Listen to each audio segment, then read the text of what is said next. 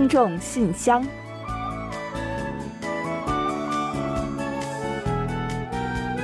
分享最新动态，聆听您的心声。听众朋友们好，我是李璐，欢迎您收听全新一期的《听众信箱》节目。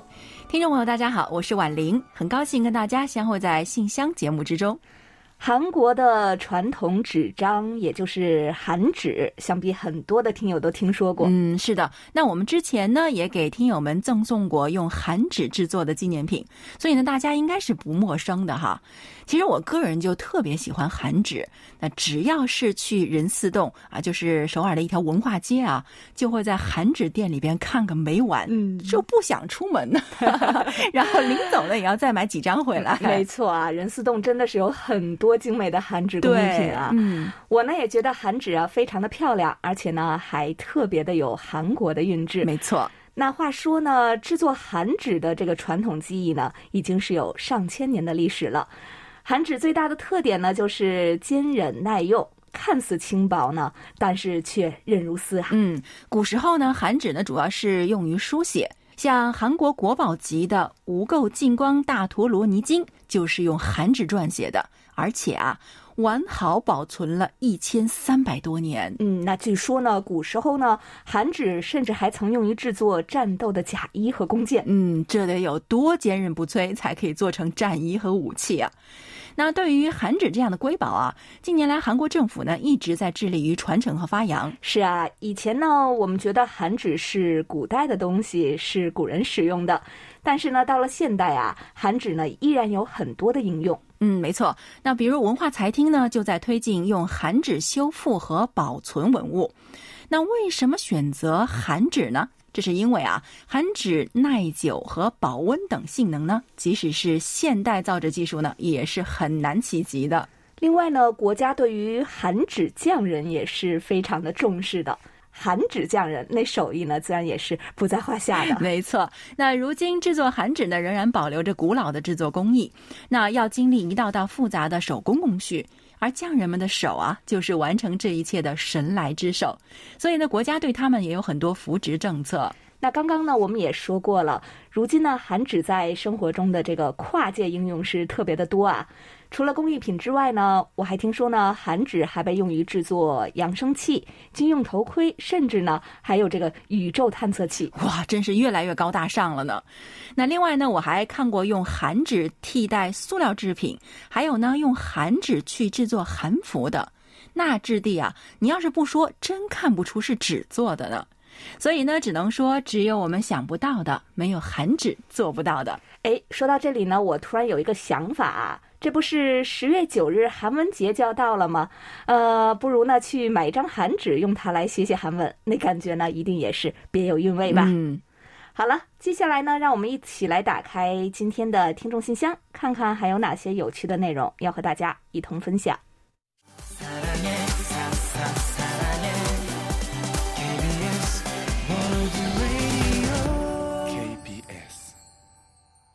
欢迎回来，您正在收听的是韩国国际广播电台的听众信箱节目。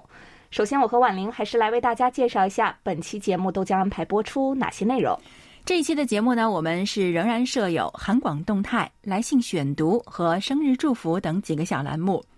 在生日祝福栏目中呢，我们要分享一段由朱坚平听友提供的人生感言，然后呢，仍然会为过生日的听众朋友们送上一首好听的韩文歌曲，作为我们对大家的生日祝福。在生活的发现栏目中，本期将介绍张艳秋听友提供的生活小贴士，如何预防和舒缓面部浮肿。稍后我们一同去了解。接下来呢，我们要进入专题讨论，准备开始就十月份的话题分享听友们对于停止延命治疗问题的看法。在本期的有问必答栏目中，易贤将回答梅林听友有关疫情下韩国各级学校开学情况的问题。嗯，节目最后呢，仍然是我们的点歌台，到时候呢，将为流畅听友送出一首他点播的歌曲。好了，节目呢，我们就先预告到这儿，欢迎您继续收听。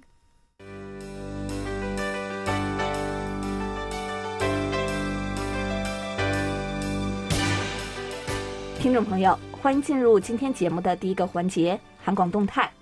那刚刚呢，我们也说了，下周六十月九日是韩国的韩文节。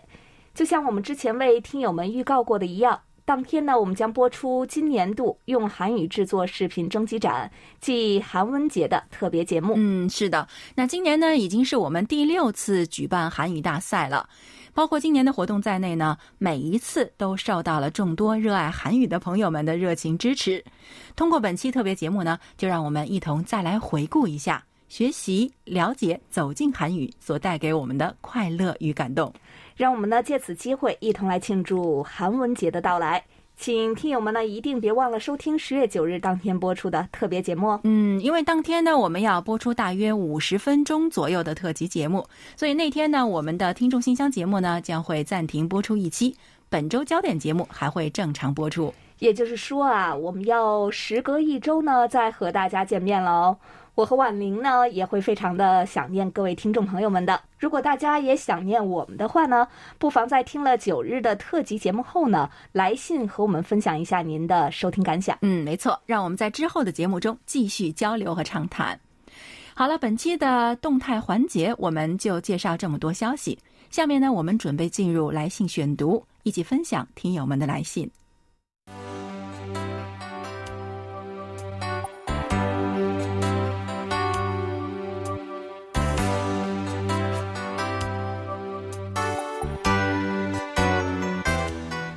朋友，这里是来信选读时间。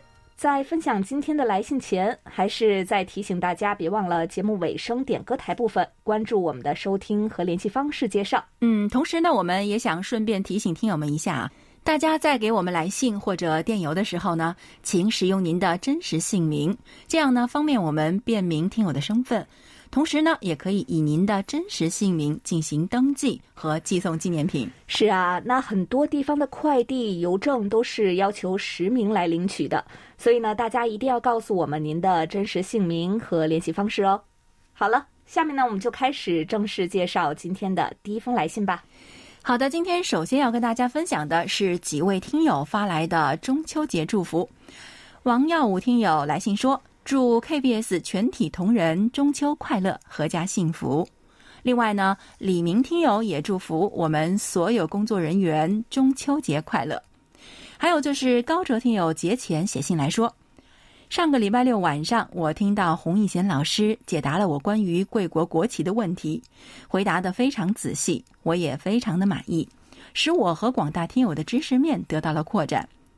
其中有个别细节我没能完全听明白，于是呢就浏览了柜台的网址，在有问必答栏目里看到了易贤老师回答内容的文字版，终于弄懂了其中的细节。哇，我必须说啊，您真是一个非常智慧的听友啊，能够充分的利用我们的网站。其实我们的很多节目和内容啊都在网上是有文字版的，所以呢，广播听得不过瘾的朋友们可以参考一下。另外，高哲听友还说啊，马上就要过中秋节了，这是我们两国共同的节日，祝全体编播老师们节日快乐。韩国仍然没有脱离新冠病毒的侵袭，假期啊一定要注意安全哦。节后啊，高哲听友又写信来了，他说啊，我中秋节休息的很好，吃了几顿开心的团圆饭，当然每日收听 KBS 广播仍然是必不可少的。八月十五当晚，边听 KBS 广播边吃月饼边赏月的感觉，简直是太棒了。对呀，您说的我非常同意。边吃月饼边听韩广的话，那月饼一定会更好吃的吧？那我估计啊，这两天您一定也很惬意。那中国听友们呢，又迎来了一个啊长假，是国庆长假，大家呢一定过得都很开心吧？那我们这里呢，因为十月三日星期日呢是开天节，所以呢顺延一天，也就是我们星期一可以休息了，也算是一个小长假吧。欢迎各位呢在假期里写信给我们，让我们一起看看谁的假期过得最充实、最有趣。好了，感谢各位的中秋祝福，也在这里祝各位中国听友们国庆节快乐。好的，谢谢各位听众朋友。那接下来呢，我来介绍两位朋友的来信吧。首先呢，是福建的吕颖听友，他在信中说：“尊敬的韩国国际广播电台华语部负责人您好，多年以来一直收听柜台的节目，可以说 KBS 伴随我度过了开心快乐的每一天。节目内容丰富，涵盖人文、地理风情，主持人汉语发音标准，声音甜美，节目可听度较高。在此呢，也通过电邮祝愿两国友谊长青，两国人民幸福安康。好的，谢谢李颖听友。那从您的介绍来看啊，应该呢说是收听我们节目很长时间的老朋友了。不过呀，印象中呢，您是近期开始给我们来信的，所以呢，特别感谢您能通过这个机会，把您对我们的喜爱，还有呢收听节目的感想和收获，以及呢对汉中两国的祝福，能够表达出来，让我们听到更多听友的心声。其实啊，我们也知道有不少听友呢，都是在默默收听和支持我们的节目的。我们也特别希望呢，能有更多机会认识到大家，和大家进行更多的交流。另外呢，还有一位啊，也算是老听友的新朋友吧，是来自澳大利亚的布鲁斯里听友。布鲁斯里听友呢，给我们发送了在线的收听报告，告诉我们收听了今日首尔，还有看韩剧学韩语和经济透视。并且呢，还给我们留言说啊，经常收听你们的广播，喜欢你们的今日首尔节目。我喜欢看韩国电影，你们的电影推荐非常好。我最近看了《地线》，里面既有家庭的温情，也有灾难来临时的震撼，更有全世界攻防者艰难生活的写照。好的，您提到的这部《地线》呢，是不久前在韩国上映的影片。呃，在这里呢，也给不知道的听友们呢，简单介绍一下吧。那这部影片呢，讲述的是男主好不容易攒钱在首尔买了房子，却不成想呢，整栋楼陷入了地下五百米的深渊。那包括男主在内的众人呢，生死逃离的故事。正像布鲁斯里听友所总结的一样啊，这是一部综合了人性、温情、灾难与现实的片子，再加上完美的特效啊，一度也成为了口碑之作。看来呢，布鲁斯里听友啊是一位非常地道的韩国影迷。您呢也是一定看到了我们网站上每周一部的韩国电影推荐，所以呢在这里呢也打一个小广告给大家啊。那如果您想要了解最新最有意思的韩国电影呢，可以阅览我们官网上娱乐板块下的韩影韩剧单元。那里面除了有电影的基本介绍之外啊，还有精彩的预告片，大家呢可以先睹为快。那当然了，也欢迎韩影迷布鲁斯李先生呢，今后随时来信和我们再交流您看过的好电影。另外呢，您信尾还提到说，如果收听报告内容正确，请寄一张 QSL 卡留作纪念，没有问题的。我们呢会请工作人员为您寄送的。也非常感谢您对收听情况进行反馈。好的，非常感谢两位听友。那希望今后呢能够收到你们的更多的来信。另外，我们的老朋友陕西的骆银虎听友写信来告诉我们说啊，最近他使用手机登录韩广网站，发现进网速度变快了，他很高兴。嗯，这应该是个好现象哦。那另外呢，他还在信中为我们详细分析了韩广在当地的短波接收情况。他说啊，柜台短波接收效果呢不是很理想，主要原因是同频或是邻频的电台干扰了柜台的广播。其实他在信中呢，还非常详细的为我们记录了每个频道受到的干扰。那比如说，七二幺五千赫有来自中国中央人民广播电台的同频干扰，以及邻频七二二零千赫中国国际广播电台越南语广播的干扰等等啊，在信中呢都一一写的非常的详细。那我们在这里呢就不一一读出了。您说的这些情况呢，我们都已经记录下来，会很好的反馈给有关部门。非常感谢您的支持。另外，洛伊虎听友呢还参与了我们今年的海外听友满意度调查。他在信中说，柜台举办的今年年度的海外听众满意度调查，我已经参加了。上述接收状况的描述，算是我对满意度调查做的补充，希望对柜台改进广播质量有所帮助。好的，非常感谢。那我们的海外听友满意度调查已经在韩国时间九月二十九日结束了。那在这里呢，我们也要一并感谢所有为我们填写了调查表的朋友们。过后呢，我们会抽出幸运听友，送上我们的一份谢意。录音虎听友呢还提到，我想获得昨晚听众信箱节目里所说的日程记事本。我对韩广印刷的东西呢都很有兴趣，也很喜欢收藏它们。渴望刺激，多谢了。另外啊，我至今还没有收到参与中国语组六十岁庆生活动的纪念品，应该是疫情原因导致邮路上需要较长的时间吧。嗯，好的啊。上周啊，我们在节目中呢跟大家提到过，说二零二一年的日程本呢，我们还剩下几本，挺精美的。那虽然二零二一年就要过去了，但是呢，如果有听友们喜欢，我们会为您邮寄。录音虎听友的要求呢，我们会满足。那另外呢，李可月听友呢也发来邮件说想要一本，那同样也是没问题的。所以呢，我们会寄两本给你们。那如果寄完这两本的话呢，就只剩下三本了。啊，如果别的听友听到这个消息也需要的话呢，尽管写信来，我们一定会寄出，寄完为止。另外呢，骆云虎听友提到的中文组六十周年庆生活动纪念品的问题啊，我们在收到您的信之后呢，马上进行了查询。那礼品是我们在九月三日已经寄出了，但是呢，中间呢耽搁了好久，好像是九月二十日才到达了中国。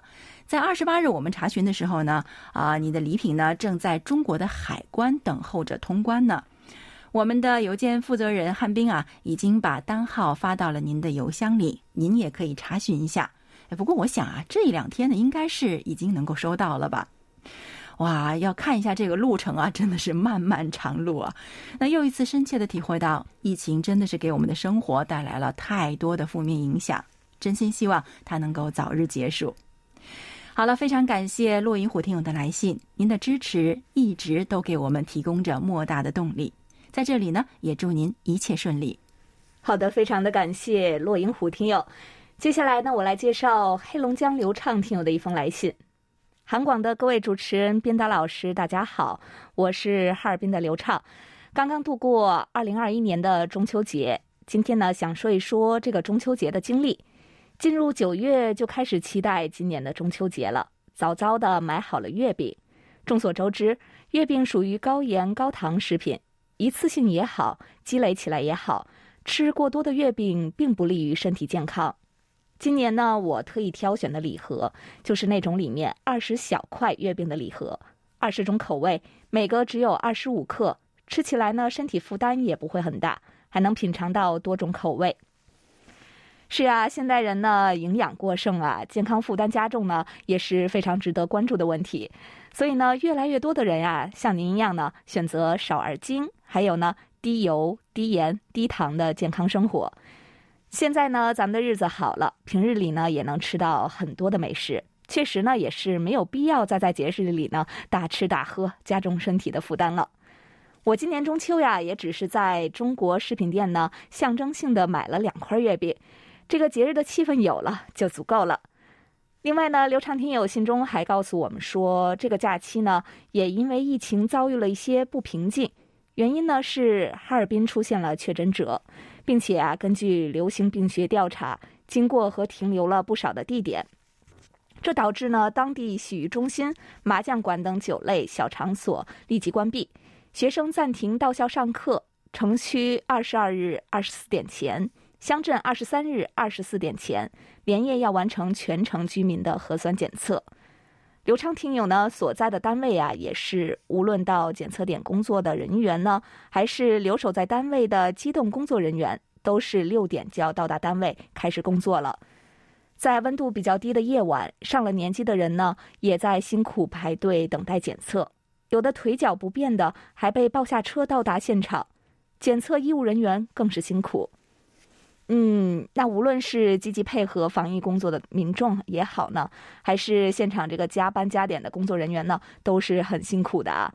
疫情再次来袭，一定呢也是让很多人的这个节日呢过得有一些措手不及吧。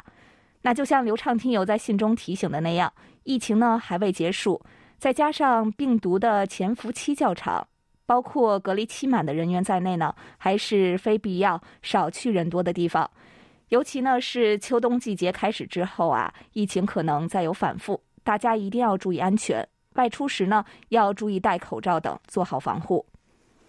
刘畅听友呢在信中还说啊，疫情开始到现在已经快两年了，在这两年中呢，我想每个人内心都会感觉到疲惫，一次次似乎看到了能够恢复正常生活的希望，一次次失望，又一次次重新打起精神和病毒战斗。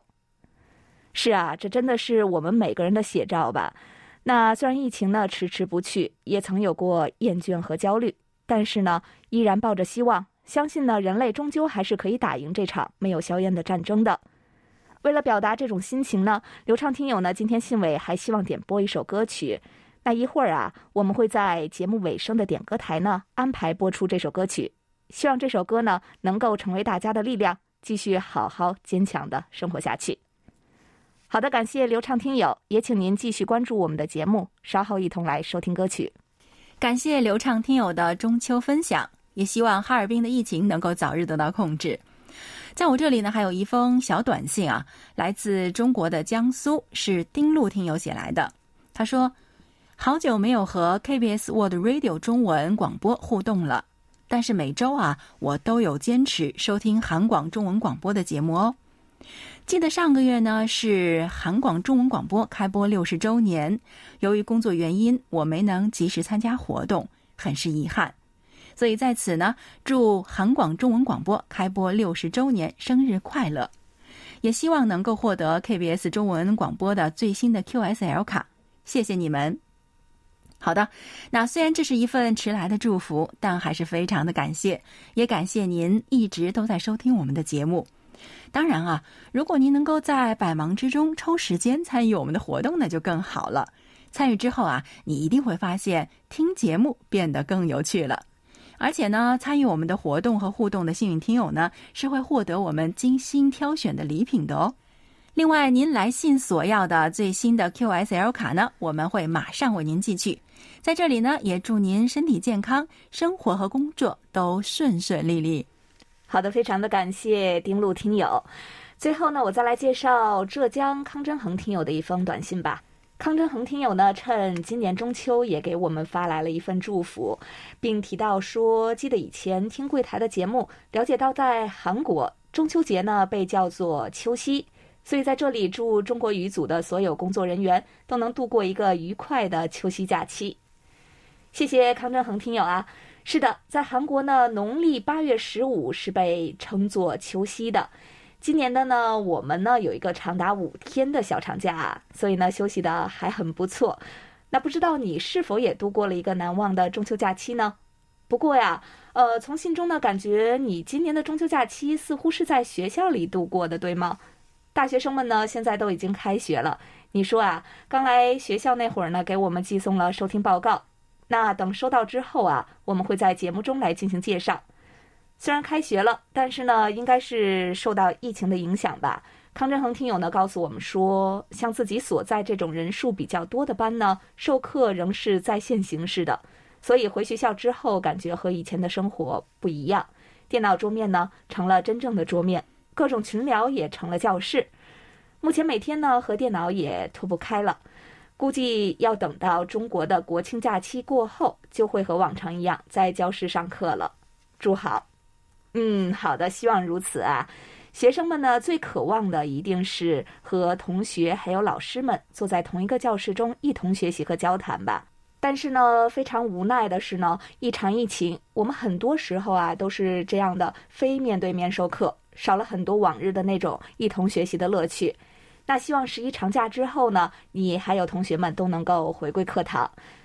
另外呢，也感谢康真恒听友特意再来邮件告知我们收到了寄送去的听众信箱纪念品。那从邮路时间来看呀，仍然也是耗时了一个多月啊。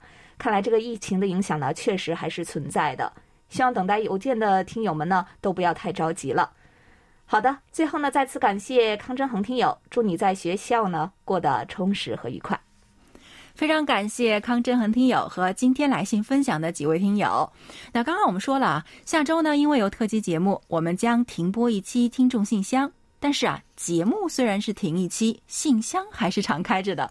欢迎大家多多来信，那谈谈您听了特辑的感想，或者是中国的听友们呢，也可以把各位的国庆小长假的快乐跟大家一起分享一下哦。好了，我们本周的听众来信呢，就先介绍到这里。下面呢，我们准备进入生日祝福单元，为下一周过生日的朋友们送去我们最美好的祝愿。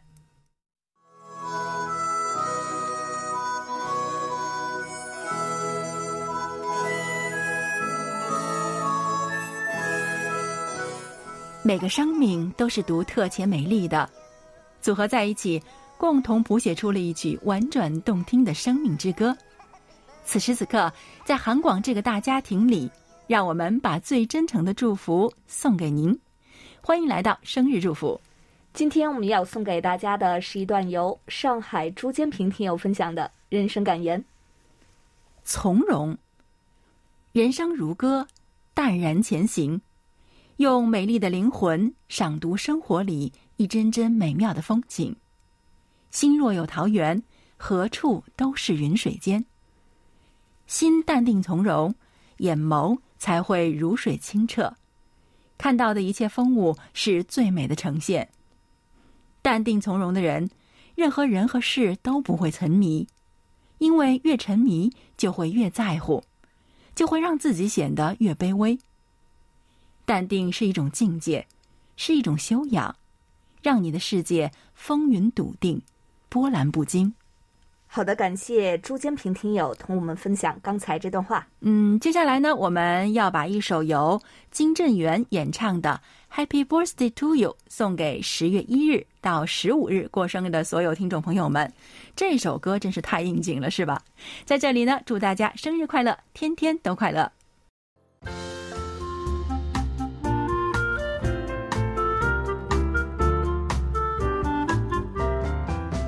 生活中的点滴值得发现，生活中的小精彩无处不在。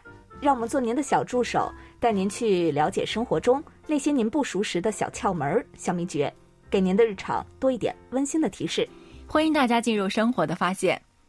晚睡或者是没有睡好，那第二天呢可能就会脸肿。那如果是睡前还吃夜宵，浮肿呢就会更严重了。想必啊，有过这种经历的朋友们都知道。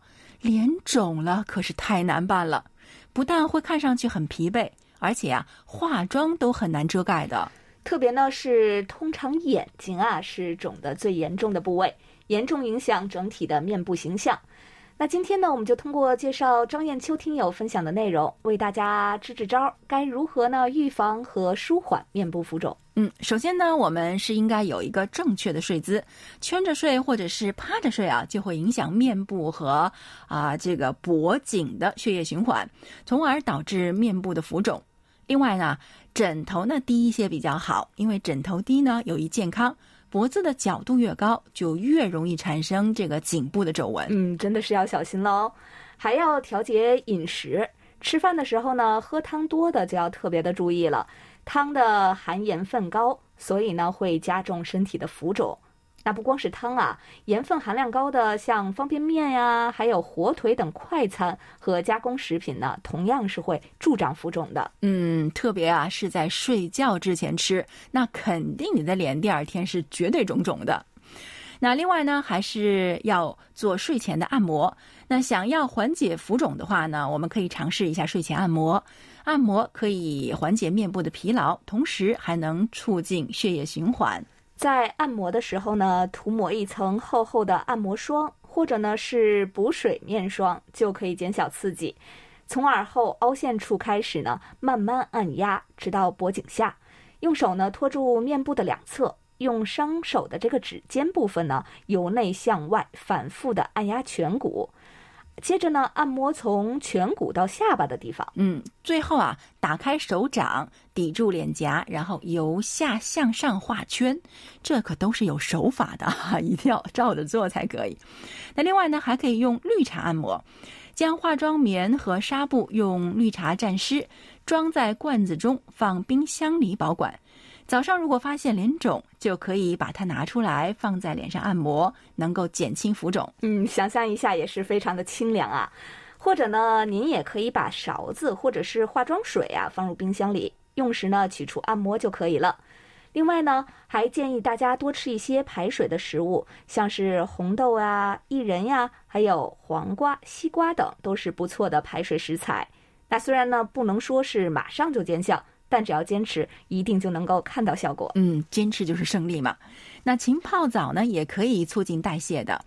将全身浸泡在温水里，利用水温提高身体的这个新陈代谢，促进血液循环，就能够将多余的水分和废物从体内扫光光。嗯，还有啊，喝黑咖啡呢也是有效的。在吃完早饭之后呢，注意啊，是喝一杯纯黑的咖啡哦。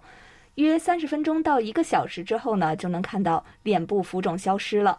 这是因为黑咖啡呢含有的这个咖啡因有排水利尿，并且呢加速消耗身体热量的作用。嗯，方法还挺不少的。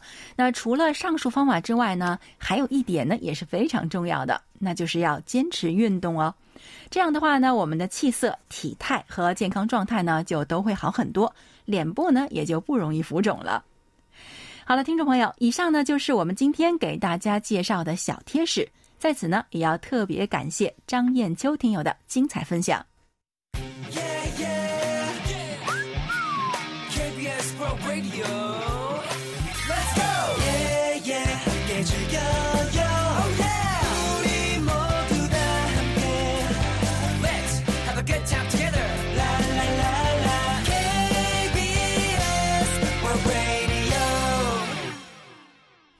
好的，欢迎回来，这里是韩国国际广播电台的听众信箱节目。下面我们准备进入今天的专题讨论，开始就十月份话题分享听友们的观点。在此之前呢，我们要先来预告一下十一月份的讨论话题内容。十一月份的话题是，请谈谈你心目中最想要铭记的人。每月详细的讨论话题内容，大家可以前往我们的官网，找到听众信箱专题讨论板块来进行查阅。希望参与讨论的听众朋友，请将您的想法写成短文，并且呢提前发送至我们的邮箱。嗯，目前呢我们正在征集十月份的话题讨论，所以呢非常欢迎广大听友们能够积极分享您的观点。幸运的听友们呢会有机会获得我们赠送的精美奖品。下面再来介绍一下本月的讨论话题吧。不久前呢，韩国健康人群中提前签署意向书，拒绝在罹患重病等后接受延命治疗的人突破了一百万名。您对延命治疗有何看法？若可以拒绝进行延命治疗，您认为应在哪些方面完善相关的法律规定以及实际的操作？好的，下面呢，我们就一起来分享一下听友们的观点。今天要跟大家分享的是陕西省郭慧明听友的观点。随着全球人类快速步入老龄化阶段，紧跟着新的课题摆在了我们的面前，不得不使人们去思考人生观的价值问题。韩国目前拒绝在危患重病时接受延命治疗的人突破了一百万名，已经成为了全世界的典范。尊严死逐渐形成一种新的发展趋势和潮流，势不可挡。所谓事先延命医疗意向书，是年龄已过十九周岁的成年人为预防未来因疾病或者是意外事故丧失意志而无法自行选择治疗方法，提前表明个人的意愿，拒绝无意义的延命生命治疗，即为双向选择，也可以根据本人意愿随时执行或撤销。另一方面是社会啊越来越关注有尊严的死亡。并且已经由指望子女赡养的时代，逐步转入不希望给子女造成负担的时代，是当今社会最明智和进步的选择。特别是已步入老年化问题非常严重的今天，更多的社会舆论和公共媒体越来越关注老年人的生活方式。对于医院不间断对危重患者进行延续生命治疗典型事例的不断进行曝光。人们也逐渐看清了医院延续生命治疗的真实情况，在法律法规上就开始承认有必要让人选择尊严死的权利，但是还必须指出是患者本人事先就有意愿，得到家属的签字同意。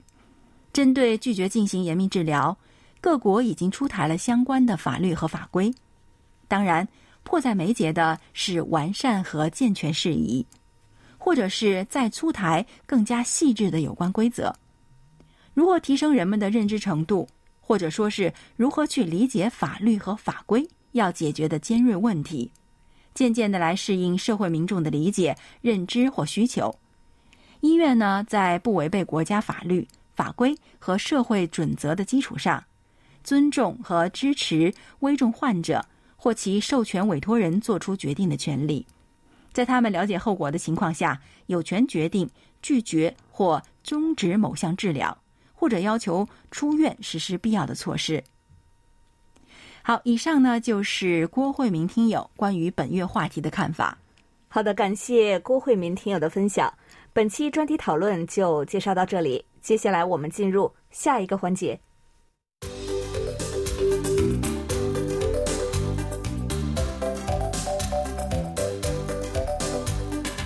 有问必答。今天我们请洪一贤来回答四川梅林听友提出的问题。他的问题是：韩国疫情第四轮流行下，各级学校从八月十七日起陆续开学了。那请问，疫情之下，韩国学生如何重返课堂呢？请一贤老师在栏目中介绍一下相关的情况。好，接下来呢，我们就请一贤来回答梅林听友提出的问题。听众朋友，大家好，我是易贤，今天我来回答梅林听友的提问。在新冠疫情第四轮大流行的情况下，韩国各级学校呢，按照教育部的教学运营方针，从八月十七日起先后开学了。当初啊，教育部计划首先从八月十七日至九月三日两周期间，安排全国各级学校的部分学生到校上课。然后从九月六日起全面实施全体学生到校上课，但是部分地区的学校可以按照当地的疫情形势调整其学生到校上课计划。具体来看的话，在实施最高级别第四阶段防疫措施的首都圈地区，小学一二年级学生到校上课，三至六年级学生远程授课。初中先安排三分之一的学生到校上课，高一和高二学生半数到校上课，已接种疫苗的高三学生则不受限员措施影响。在实施第三阶段防疫措施的非首都圈地区，小学一二年级学生每天到校上课，三至六年级学生中四分之三到校。初中的话，三分之二的学生到校上课；高一和高二学生半数或全部到校；高三则所有学生到校上课。但是到了九月六日，首都圈地区的防疫阶段依然处于第四阶段，因此首都圈地区的学校未能全面实施全体学生到校上课。如今呢，幼儿园与高中大都实施全体学生到校上课，小学和初中只扩大到三分之二到校上课。以首都圈地区的一所小学为例，一二年级学生呢每天到校上课，三四年级每周一二到校，五六年级每周四五到校。每周三的话，由三四年级与五六年级学生轮流到校上课。为了学生的安全，各级学校呢严格遵守防疫规定。学生们也认识到疫情的严重性，在课堂上始终佩戴口罩、勤洗手等等。学生与家长们虽然也担心集体上课依然有感染风险，可还是欢迎扩大到校措施。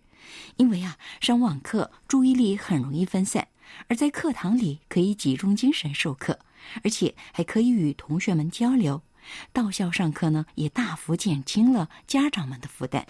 好了，听众朋友，今天给大家介绍到这儿，希望梅林听友满意。我们下次再会。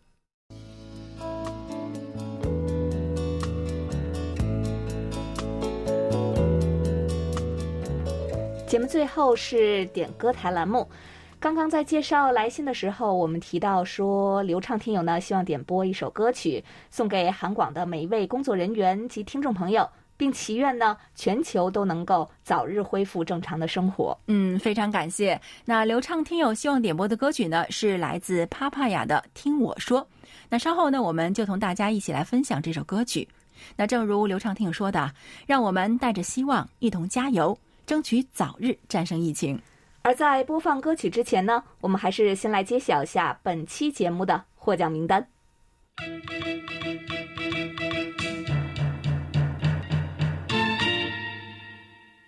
本期节目的奖品，我们分别送给梅林听友和布鲁斯李听友。另外呢，还有一份奖品呢，我们要送给吕颖听友。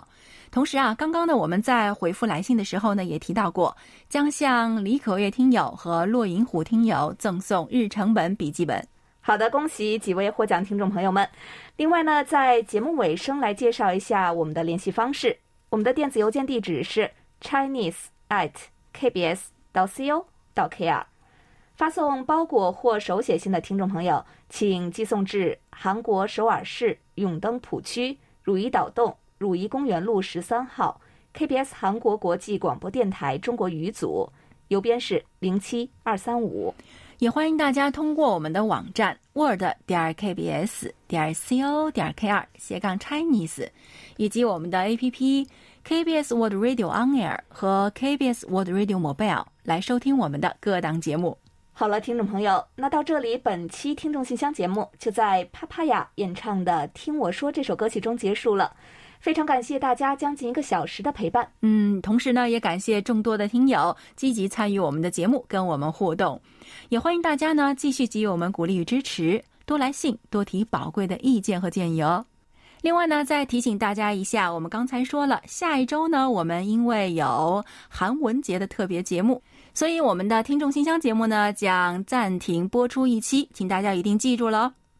好了，到这里，我们韩国国际广播电台一个小时的中国语节目呢就全部播送完了。